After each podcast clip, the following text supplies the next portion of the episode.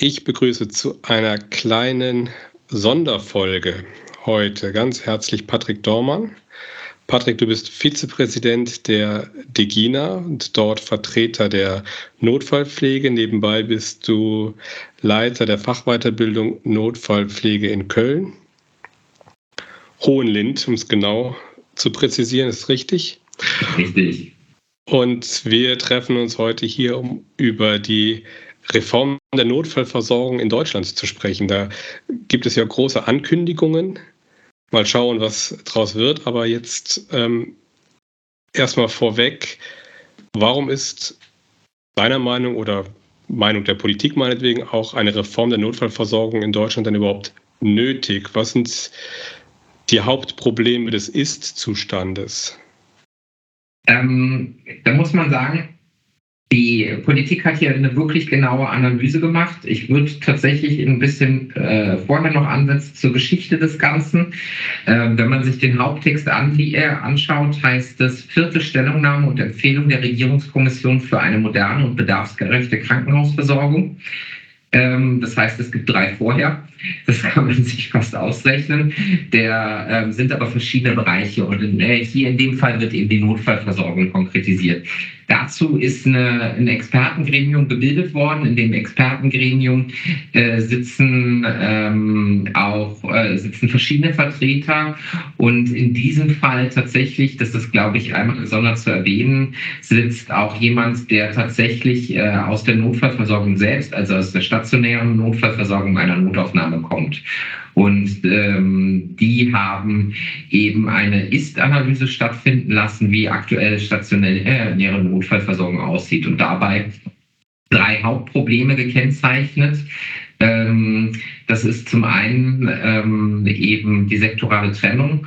Wir wissen alle oder in den meisten Notaufnahmen sieht es so aus, dass die Notaufnahme für sich agiert, dass der KV-Notdienst für sich agiert und dann eben noch äh, der Rettungsdienst, die zum Teil ja auch andere Rechtsgrundlagen haben. Der Rettungsdienst untersteht ja noch klassisch dem Landesrecht ähm, während die anderen Institutionen ganz anders geführt sind.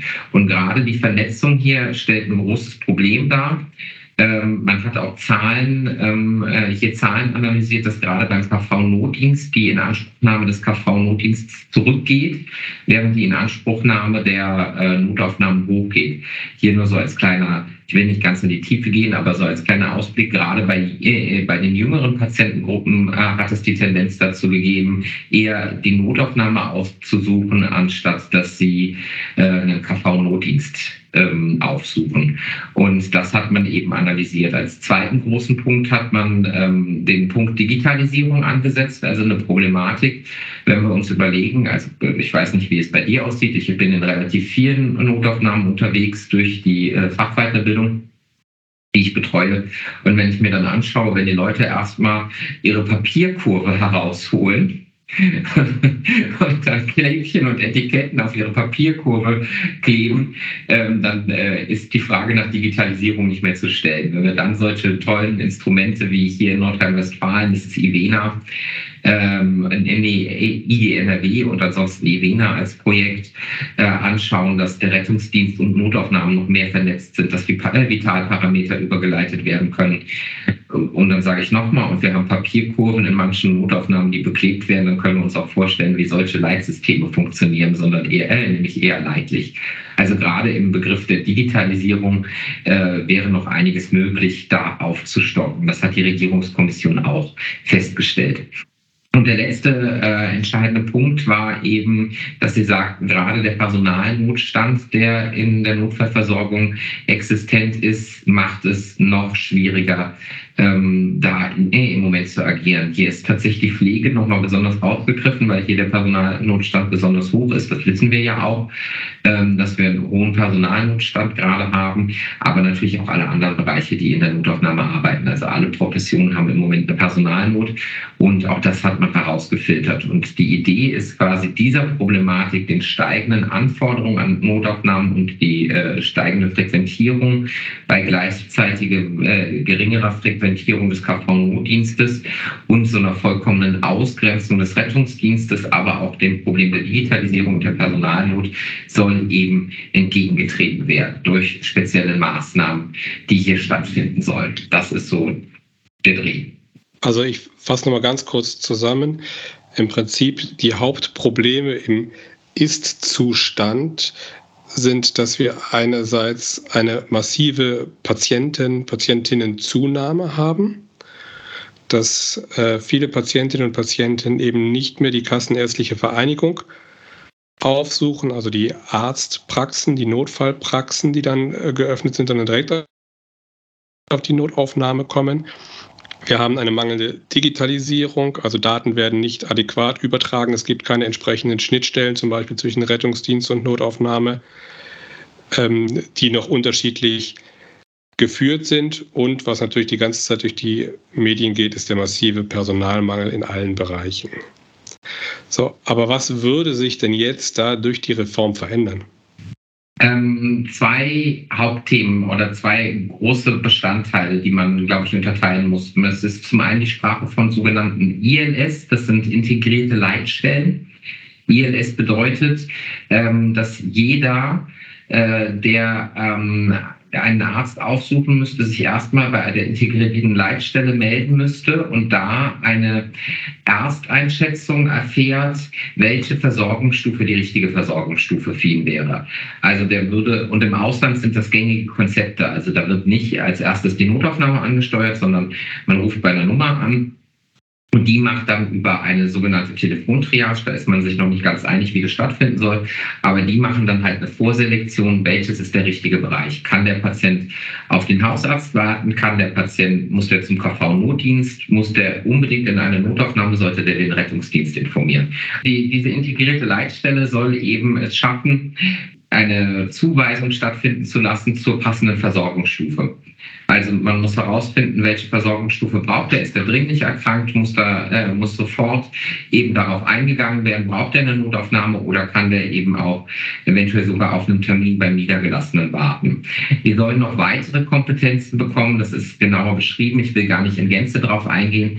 Aber zum Beispiel sollen die auch die, äh, die Kompetenz bekommen, dass hier äh, Notrezepte oder die Erweiterung von Rezepten gemacht werden können. Das heißt, jemand hat einfach seine Rezeptierung vergessen, braucht das Medikament und dann könnte es eben weiter verschrieben werden, bis hin zu einem Botendienst, die, der, äh, die diese Medikamente zu den Patienten nach Hause kommt. Also alles, was die Notaufnahme gerade so überschwemmt an, an, an Patienten, an fußläufigen Patienten auch, soll hier ein bisschen vorselektiert werden durch diese ILS. Die soll auch weitere Kompetenzen noch mit dazu bekommen. Wie gesagt, eben Medikamente verschreiben. Bis hin, das ist für die Pflege wieder ganz interessant, ähm, zur Festlegung von ähm, äh, dass eine ambulante pflegerische Versorgung stattfindet oder aber auch, und das finde ich auch hochinteressant, ähm, äh, dass es ein gemeinsames Terminbuch geben soll. Das heißt gerade, also das kann ja zu Unzufriedenheit führen beim Patienten. Ja, ich habe da jetzt angerufen, die sagen, ich brauche einen Termin beim Niedergelassenen, aber den kriege ich ja erst in drei Wochen. Nee, die sollen auch parallel auf ein Terminbuch zugreifen können, dass die quasi den Termin beim Niedergelassenen ausmachen können. Also dass hier äh, der Termin über die integrierte Leitstelle stattfindet. Aber primär geht es in dem Punkt darum, dass man schon vor der Notaufnahme eine Triage macht und dadurch einfach schon ja, das Ganze einfach früher durchführt. Die Triage findet nicht erst in der Notaufnahme statt, was ist dringend, was ist nicht, sondern einfach wirklich schon außerhalb.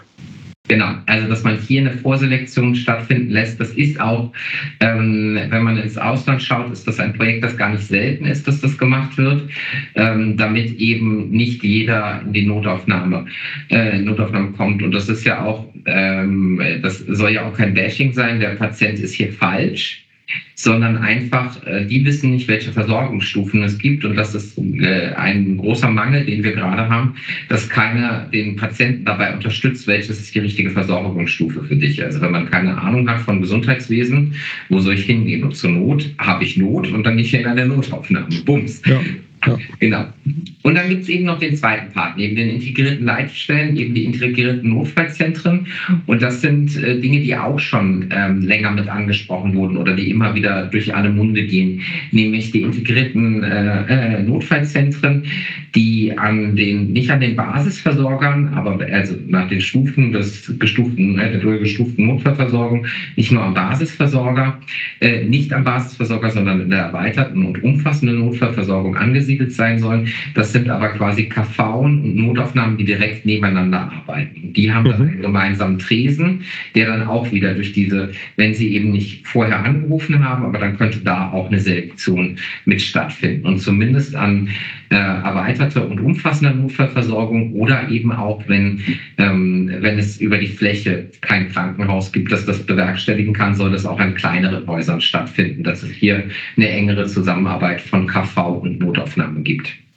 Okay, also das sind die beiden großen Veränderungen. Welche positiven Auswirkungen verspricht man sich dann davon? Aber auch welche negativen Auswirkungen könnte das jetzt für die Notaufnahmen und Kliniken haben?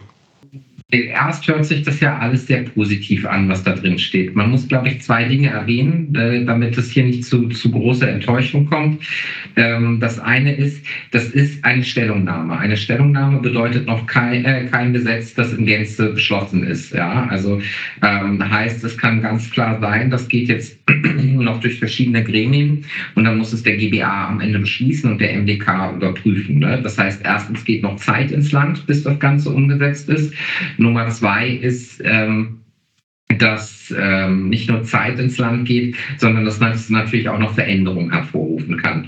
Es gibt so, ähm, wenn, wir, äh, wenn wir uns eine Sache anschauen, die da drin steht, das ist ganz spannend. Ähm, es hatte nicht nur Auswirkungen auf die Pflege, sondern auch auf andere Berufsgruppen, gerade auf den Mediziner hat es, weil diese, diese Stellungnahme fordert auch die Einführung eines Facharztes für Notfallmedizin werden vielleicht jetzt einige sagen, ja, aber mein Arzt äh, in meiner Klinik ist doch schon äh, Notfall- und Akutmediziner. Hm, das ist aber kein Facharzt. Also die müssen ja, äh, das ist eine Zusatzweiterbildung, die müssen vorher den Facharzt gemacht haben in Chirurgie, Innere, also im Notaufnahmenamen Fach und dann können sie den Facharzt, äh, den, die klinische und Akutmedizin nochmal draufsetzen.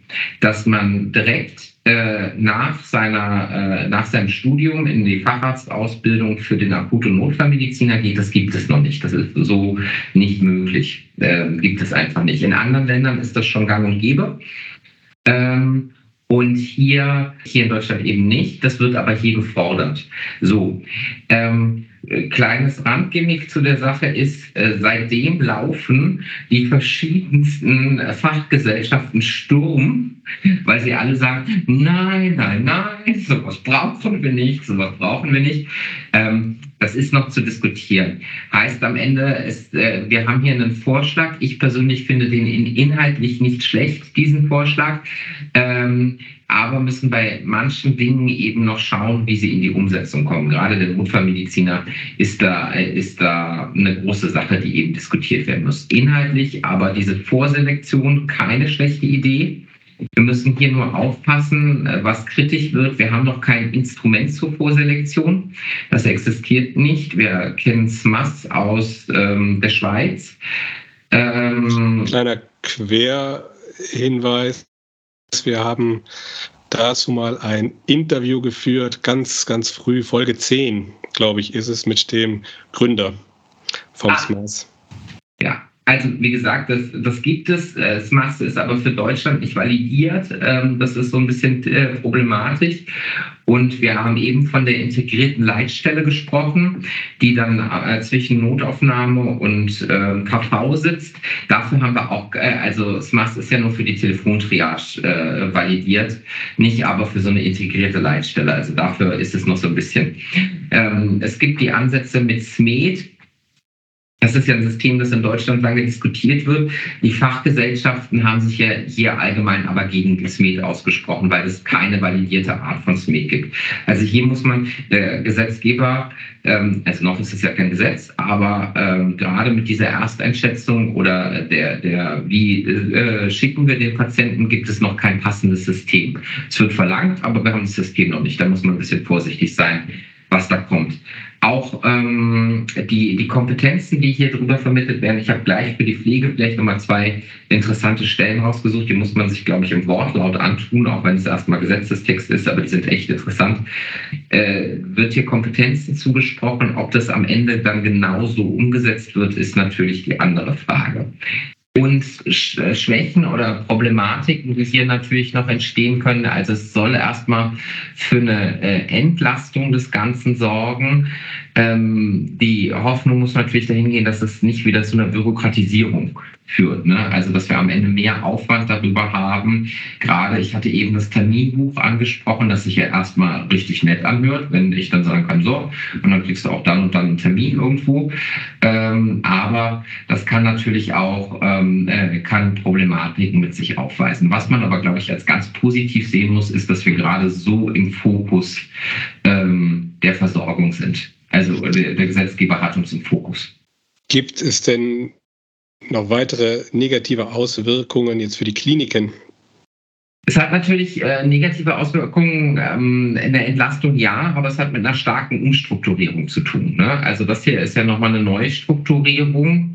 Ähm, und ähm, gerade, und das hat die, diese Debatte, die ich eben mit den Notfallmediziner so mit angebracht habe, ähm, es ist noch ein langer Weg bis dahin. Also der Weg ist ja seit dem ähm, äh, seit der gestuften Notfallversorgung und äh, mit dem hier mit, dass wir eigenständige Kliniken werden. Also so wie es die Klinik für innere Medizin gibt, die Klinik für äh, ähm, Intensiv, äh, Anästhesie und Intensivmedizin, könnte es irgendwann dahin gehen oder sollte es dahin gehen, dass es natürlich einige äh, eigenständige Kliniken für Akut- und Notfallmedizin gibt. Gibt es fast noch nirgendwo. Wir sind ja auch im Wording sehr unterschiedlich. Also es ist Notaufnahme, es ist Ambulanz, es ist was auch immer.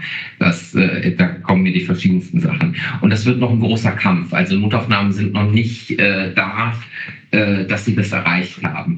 Ein, ein, ganz Negatives kann ich aktuell in Gänze nicht rauslesen, außer dass natürlich viel Aufwand noch damit äh, verbunden ist, das Ganze überhaupt herzustellen. Aber jetzt, wo ich sage, da müssen wir uns absolut dagegen stellen, das habe ich bisher dann noch nicht rauslesen können. Dann kommen wir doch jetzt zu einem Thema, der gerade jetzt für unsere Zuhörerinnen und Zuhörer sehr spannend ist. Du hast es auch schon so ein bisschen angedeutet. Welche Veränderungen wird es denn für die Notfallpflege mit sich bringen? Genau. Ich schaue hier mal, damit ich wirklich den, äh, den genauen Wortwahl äh, mitgebe. Oh, das ist äh, ein schönes Zitat. Im Unterschied zu anderen Krankenhausabteilungen existiert bislang kein Fachabteilungsschlüssel für Notaufnahmen. In äh, den Notaufnahmen sind bisher auch keine Personal äh, Pflegepersonaluntergrenzen festgeschrieben. Das stimmt. Also gerade in der Analyse hat man festgestellt, das ist ja gerade für die Personalberechnung was unglaublich Spannendes. Es hat die PPOGs gegeben, aber Notaufnahmen haben ja nie PPOGs bekommen.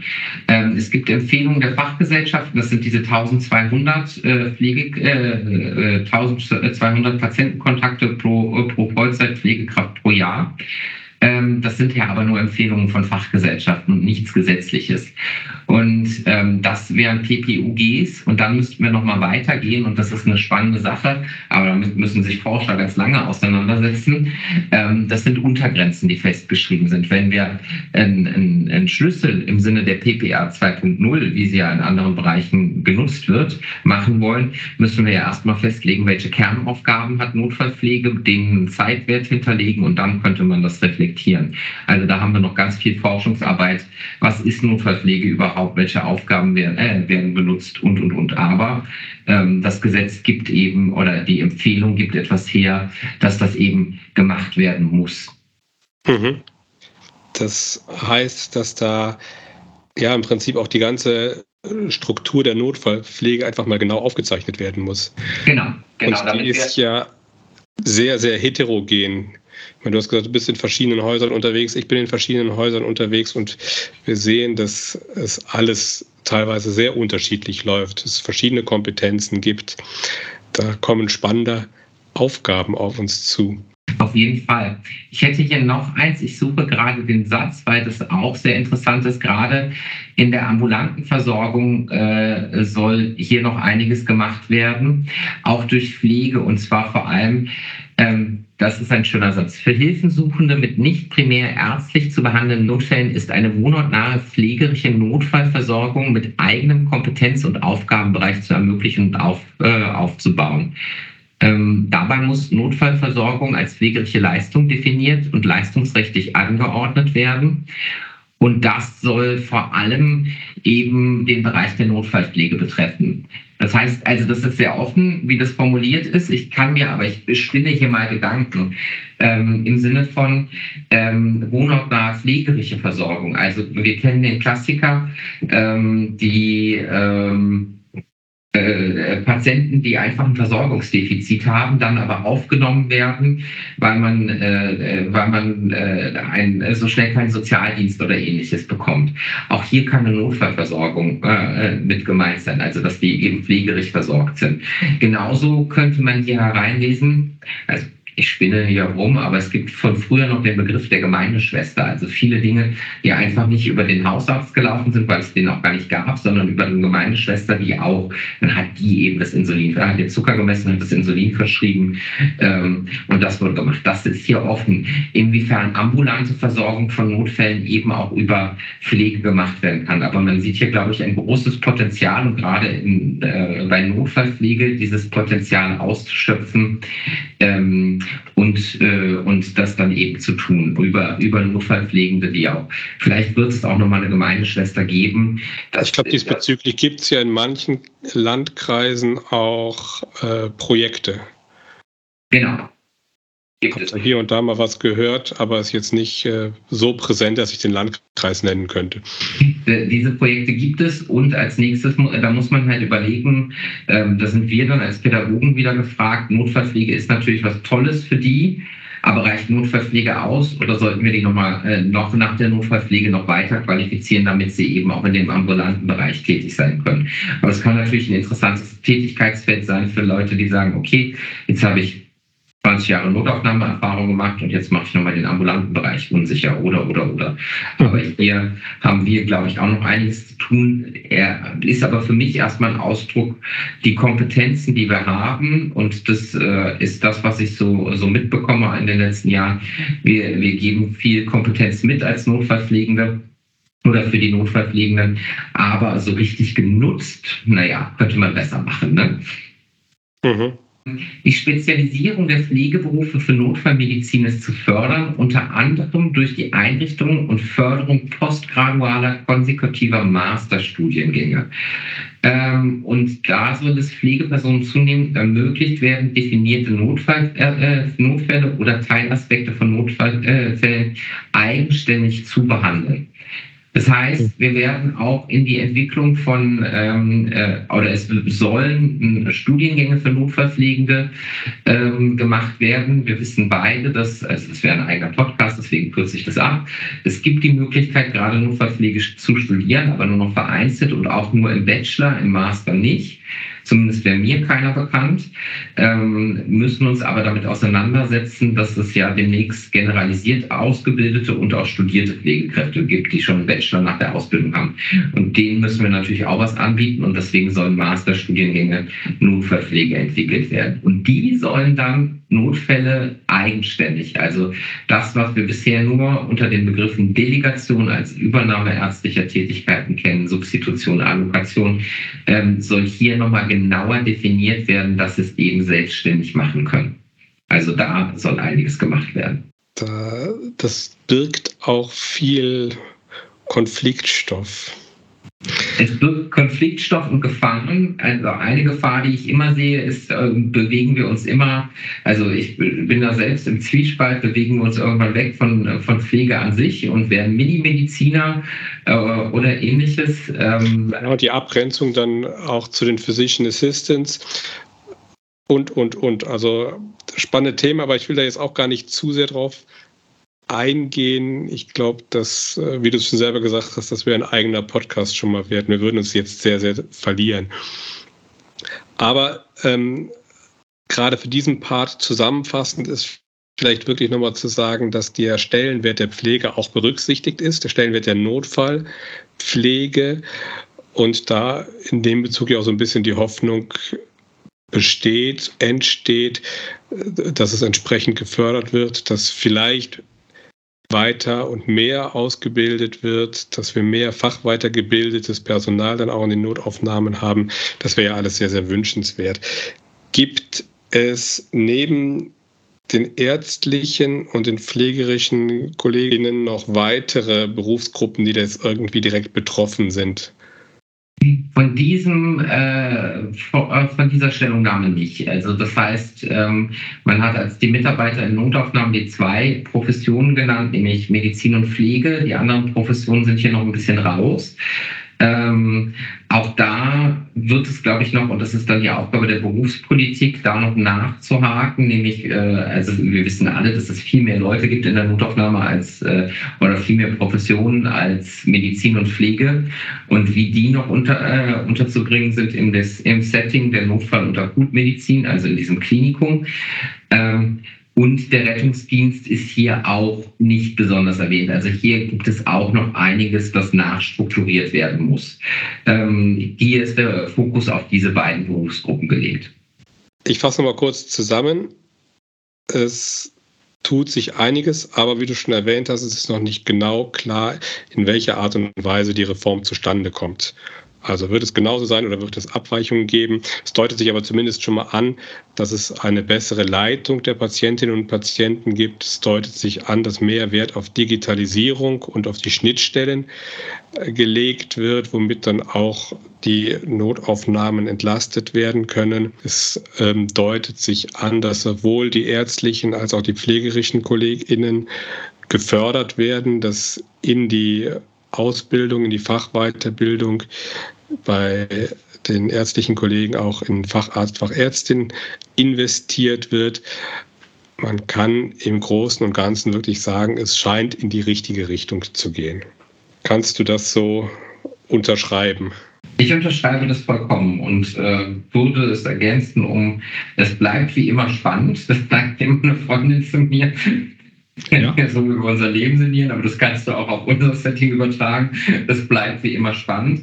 Aber wir sind, und das ist das Schöne, und deswegen mache ich das auch so gerne, ähm, wir sind in den Fokus gerückt. Also vor 15 Jahren hätten wir diese Diskussion und diesen Podcast nicht erlebt, weil es weder Notfallpflege noch äh, Notaufnahmen so fokussiert waren. Und jetzt sind wir gerade im Fokus und das sollten wir, glaube ich, auch nutzen und froh darüber sein, dass wir gerade aktiv mitbestimmen können. Das ist viel Arbeit, aber gut. Und vor 15 Jahren gab es auch noch kaum Podcasts. Das kommt jetzt auch noch dazu. okay, das stimmt auch. Die Entwicklung des Podcasts kann ich aber jetzt nicht so gut wie die Entwicklung der Notfallpflege. Wir wissen, es ist momentan nicht einfach, aber es ist natürlich auch hochinteressant, gerade in so einem Umfeld zu agieren, wo sehr viel in Bewegung und sehr viel in der Veränderung gerade ist. Patrick, ich danke dir ganz herzlich, dass du dir die Zeit genommen hast und uns da auf den aktuellen Stand gebracht hast. Und wir werden beide gespannt verfolgen, wie es weitergeht. Auf jeden Fall. Vielleicht können wir in einem Jahr noch einen Podcast machen und uns dann äh, den GBA dazu auseinandernehmen. Genau. Was war und was ist draus geworden? Vielen Dank. Bitte.